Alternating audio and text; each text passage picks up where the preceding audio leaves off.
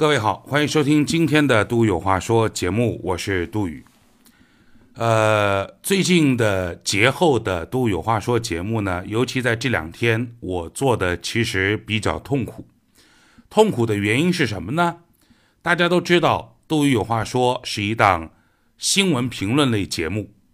新闻评论类节目的前提条件是你得有新闻，所以呢。我的节目本质上是属于来料加工性质的节目，只有有新闻的料，我们才能够加工，才能够评论。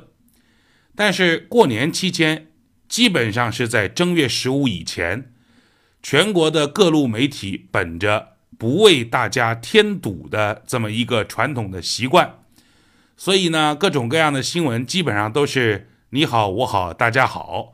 啊，新年快乐，恭喜发财这一类的，这种新闻呢，呃，没有什么可讲的，更多的你讲起来会让人觉得索然无味，所以呢，这几天的节目就正如我所说的，呃，做做的比较痛苦。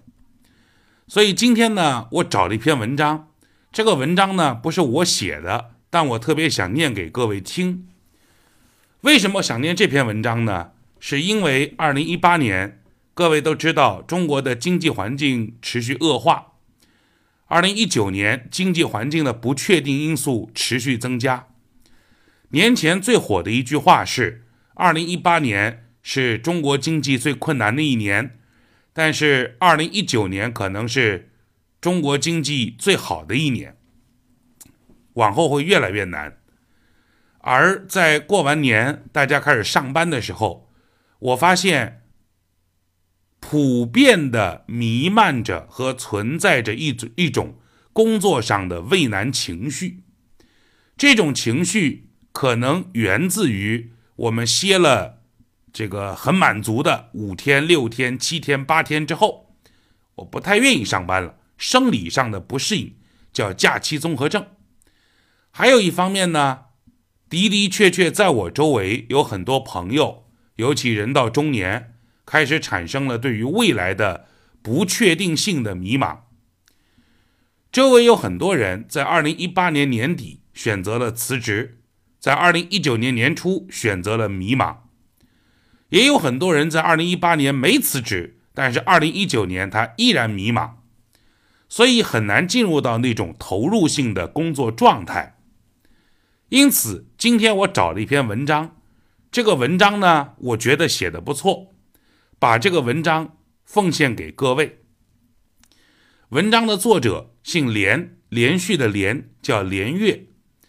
他呢是一位独立学者，也是一个作家，同时曾经也做过《南方周末》的这个专栏作家，是我非常喜欢的一个这个专业的作者。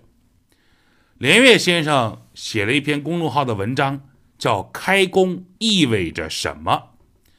今天特别想把这篇文章奉献给所有，不管你是想上班还是不想上班，你是在上班还是不在上班的那些未来必须要上班的朋友们。开工意味着什么？连月，今天开工了。假期你经历了一些快乐的事，这是一定的。记住他们，你可能也经历了一些不快乐的事，这是难免的。忽视他们，这么说并不是讨巧。按照人的本能，人反而容易记住不快乐的事。我们要学的就是驯服这种本能，只有这样，人才有正确的动力。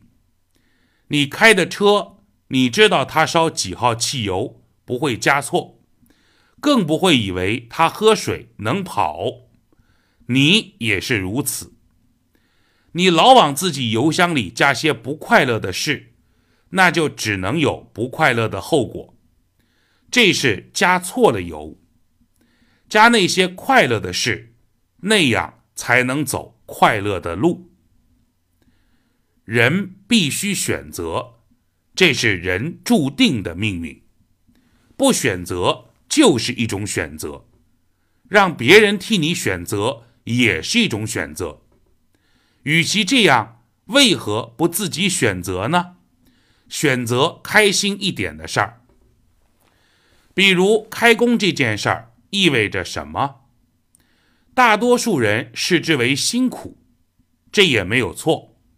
工作肯定是辛苦的，要早起，要承受压力，日复一日，下一个可以睡懒觉的长假遥不可及。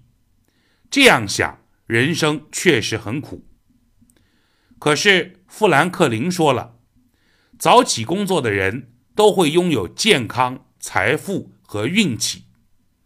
这句话当然很主观，习惯了迟睡迟起的人恨不得给他一拳。不过你想想，富兰克林自己持有这观念，并没有伤害谁，反而他每天早起工作就会觉得自己很幸福，没有那种疲惫的辛苦感。所以看事物的角度很重要。选择很重要，在同等条件下，有人快乐，有人不快乐，有人举重若轻，有人举轻若重，这就是选择在起作用。抱怨是永恒的人性弱点，人人心中都有着抱怨的虫子，它可以天天喂它，把它养大。他慢慢控制他的思维，然后就会觉得凡是工作就是被剥削，凡事要辛苦一点、垫垫脚才能够着的好东西，就让他怨声载道。抱怨工作的人，让他彻底失业、没工作，难道他就不抱怨了？现在有人抱怨养家压力大，房贷车贷逼人太甚。回到没有市场的计划年代，难道他就不抱怨了？任何时空，好东西都要你垫脚去够。抱怨这一点，就像你去抱怨地心引力一样。你让这只抱怨的小虫子始终只是只小虫子，没有任何控制力，那么你就是一个健康的人。